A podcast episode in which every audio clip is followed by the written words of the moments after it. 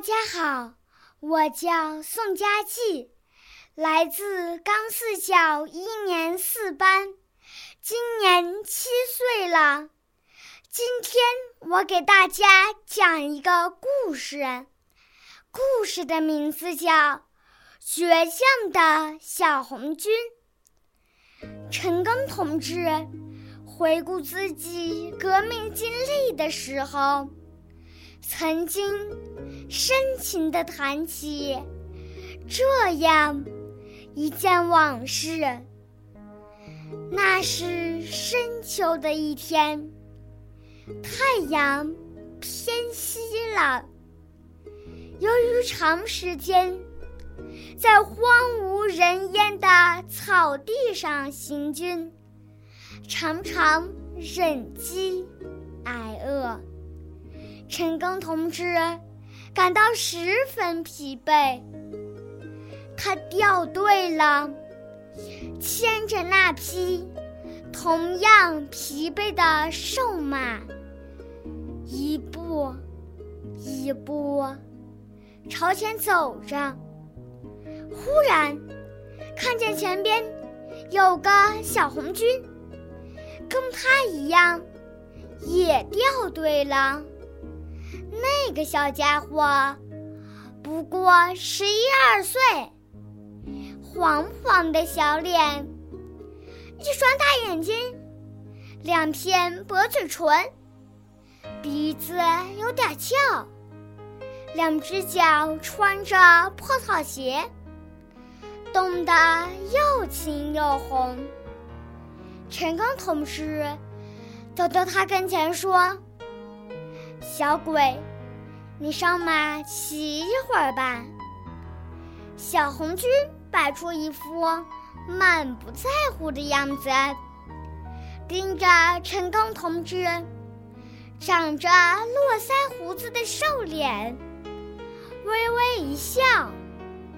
用一口四川话说：“老同志，我的体力比你强多了，你快走吧。”陈赓同志用命令的口吻说：“上去骑一段路再说。”小红军倔强地说：“你要我同你的马比赛呀？”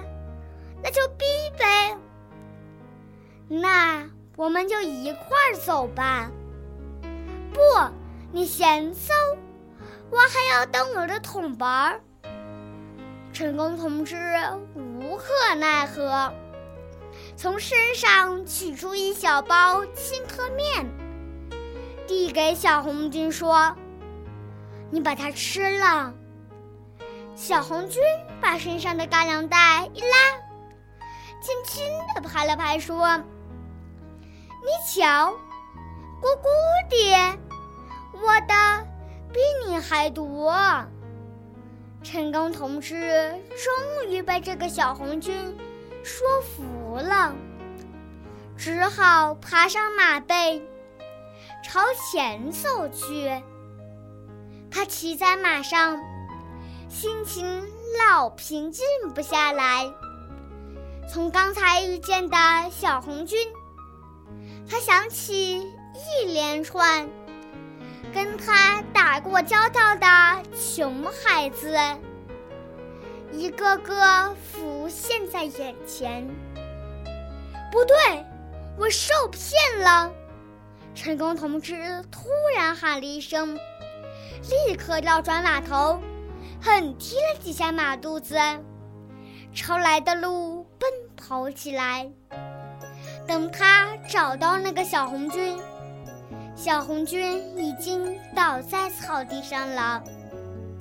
陈赓同志吃力的把小红军抱上了马背，他的手触到小红军的干粮袋里，袋子硬邦邦的。装的什么东西？他掏出来一看，原来是一块烧得发黑的牛膝骨。上面还有几个牙印。陈宫同志全明白了。就在这个时候，小红军停止了呼吸。陈庚泪如雨下，他紧紧地抱住那个小红军，狠狠地打了自己一个嘴巴。陈庚啊，陈庚，你怎么对得起这个小兄弟啊？谢谢大家，我的故事讲完了。